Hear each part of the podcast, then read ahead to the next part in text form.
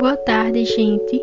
Meu nome é Luá Menezes e eu vou falar um pouco sobre a biografia de José Bento Renato Monteiro Lobato, que nasceu em Taubaté no dia 18 de abril de 1882 e foi ativista, produtor, diretor e escritor. O conjunto de obras infantis foi muito importante para a literatura infantil sendo um de seus principais trabalhos o Sítio do Pica-Pau Amarelo.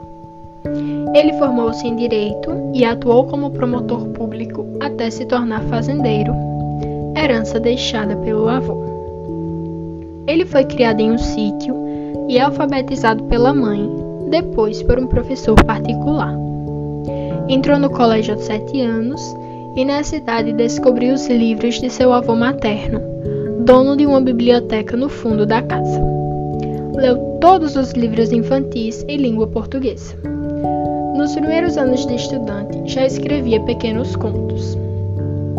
Aos 13 anos, foi reprovado em português, quando já escrevia para três jornais. Aos 14 anos, já dominava mais dois idiomas, o inglês e o francês. Em dezembro de 1897, foi aprovado para um curso preparatório e se mudou para São Paulo, se tornando interno do Instituto Ciências e Letras. Em 1898, perdeu o pai, vítima de uma congestão pulmonar. Após isso, ele decidiu participar das sessões do Grêmio Literário Álvares de Azevedo, do Instituto Ciências e Letras. Em 1899, perdeu a mãe, vítima de uma depressão. Algumas de suas obras são A Caçada da Onça, O Gato Félix, O Museu da Emília, A Onda Verde, Urupês, América e muitos outros. Pelo conjunto de sua obra, o escritor tem uma grande importância na história da literatura. Agora quem vai falar é Maria Eduarda Marins, que vai resumir o conto para vocês. Negrinha é um conto escrito pelo renomado autor Monteiro Lobato. Sua narrativa possui grande apelo emocional e a história é narrada em terceira pessoa. Negrinha é uma menina de sete anos órfã. Sua mãe era escrava e ela nasceu em meio à senzala. É descrita como uma mulatinha escura, de olhos assustados e cabelos rucos. Nos primeiros anos de vida, escondia-se da patroa entre os cantos sombrios da cozinha e em meio aos retalhos imundos. Dona Inácia, senhora da casa grande, é uma viúva sem filhos. Por esse motivo não tolera criança chorando. Depois da morte da mãe, Negrinha passou a ser cuidada pela própria dona da fazenda. Porém, insatisfeita com a abolição da escravatura, Dona Inácia permanecia com a menina apenas para atender seus atos de brutalidade e aplicava os mais variados tipos de castigos e maltratos, desde xingamentos até agressões físicas. A satisfação em torturar negrinha era tanta que Dona Inácia se deliciava com um breve vislumbre de poder empregar qualquer tipo de punição à menina. O prazer da senhora era tanto em agredir Negrinha que a garota tinha pelo corpo vergões, cicatrizes e sinais de maus tratos. Certa vez, uma empregada de Dona Inácia saqueou um pedaço da carne que estava no prato de Negrinha. A menina, com raiva, esbravejou todos os nomes com que era tratada: diabo, lixo, sujeira e cachorrinha. Após saber do ocorrido, Dona Inácia não tibetuou em castigar a pequena.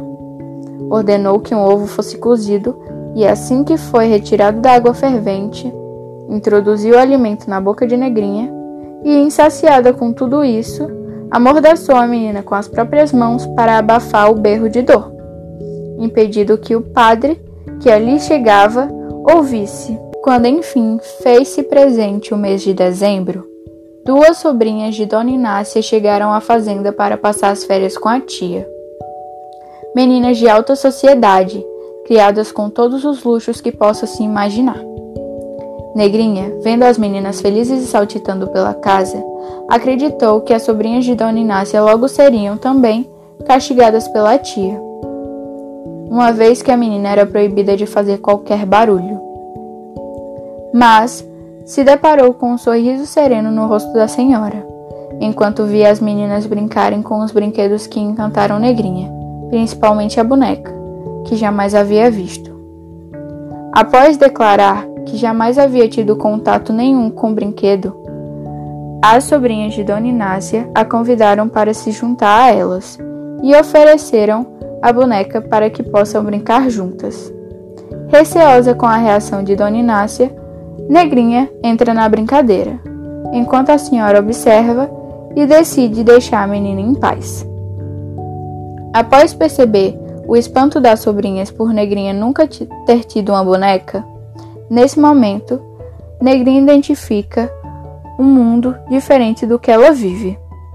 Aprende uma outra perspectiva de vida, onde há alegria e felicidade. Deletou-se no sonho de criança, onde não se preocupava com croquês, beliscões, xingamentos, afinal, estava no mundo das bonecas louras de olhos azuis, que mais pareciam anjos, mas Eis que acabou as férias e as sobrinhas de Dona Inácia se foram, levando consigo os brinquedos, a boneca e o novo mundo de Negrinha. A menina viu-se de volta ao que sempre foi. Depois de conhecer uma vida diferente, vislumbrar de uma faceta que ela nunca havia explorado, Negrinha cai em uma terrível tristeza e morre sozinha. Abandonada sobre uma estreirinha, Sonhando com as bonecas louras e anjos, apenas duas lembranças sobraram da pequena menina que um dia descobriu que era ser criança. A recordação das sobrinhas de Dona Inácia, de uma garota bobinha que nunca tinha visto uma boneca, e a saudade da velha senhora que perdeu seu brinquedo particular, em quem podia descarregar bons croquês.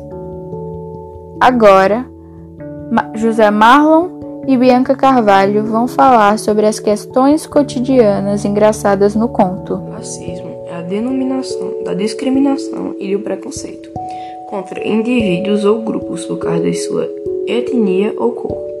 É importante ressaltar que o preconceito é uma forma de conceito ou juízo formulado sem qualquer conhecimento prévio do assunto tratado, enquanto a discriminação é o ato de separar excluir ou diferenciar pessoas ou objetos. Na sua forma de racismo, um indivíduo ou grupo manifesta-se de forma violenta, física ou verbalmente contra os outros indivíduos ou grupos por sua etnia, raça ou cor. O Código Penal brasileiro prevê punições a quem praticar tal crime. O racismo é o que destrói uma pessoa por dentro. Antigamente, o racismo era algo normal, comum, os negros eram tratados como escravos, algo que era totalmente normal naquela época. É considerada escravidão o regime de trabalho no qual homens e mulheres são forçados a executar tarefas sem, sem receber qualquer tipo de remuneração. Além disso, as pessoas escravizadas têm suas liberdades tolhidas, pois são consideradas propriedade de seus senhores podendo ser vendidas ou trocadas como mercadorias. A escravidão da população africana foi uma maneira lucrativa que Portugal encontrou de suprir a mão de obra no Brasil. Desse modo, indivíduos de diversas etnias foram trazidos ao Brasil através do tráfico negreiro, em navios abarrotados de pessoas em condições desumanas. Eles trabalhavam tanto nas lavouras de cana-de-açúcar e café, quanto na mineração, construções, serviços domésticos e urbanos. As condições a que esses indivíduos foram submetidos eram tão precárias que, dependendo do tipo de serviço realizado, a vida média de um escravo era em torno de 10 anos. Além disso, os castigos eram frequentes e faziam parte da estrutura de dominação. A exploração do trabalho do menor, do órfão ingênuo, filhos de escravas ou até mesmo de mulheres libertas, difundidas entre membros da elite e muitos fazendeiros no final da escravidão no Brasil. Quando a escravidão acabou, os ex-senhores escravos buscaram tutelar os filhos dos escravos libertas para conseguir se aproveitar deles, como se ainda fossem escravos. Isso não mudou muito atualmente. Crianças e jovens dadas com a condição de ingênuos ficaram como órfãos completamente desamparados, tanto antigamente quando elas iam trabalhar nas lavouras ou como empregados nas casas dos senhores, como contado no conto Negrinha.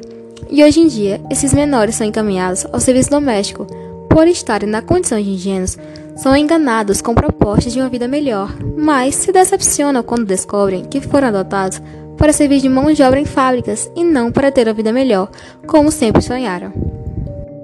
Até mesmo na doação, o preconceito ainda ocorre, pois quando um casal se posiciona para adotar um bebê, geralmente procura um do mesmo tom de pele ou um tom mais claro, transformando isso em um racismo velado. Ou seja, é ação de dizer algo racista, mas não tem a noção da gravidade do preconceito racial direcionado ao indivíduo. Às vezes, nem percebe que estão sendo preconceituosos. Isso prova que o preconceito e a discriminação são construídos socialmente.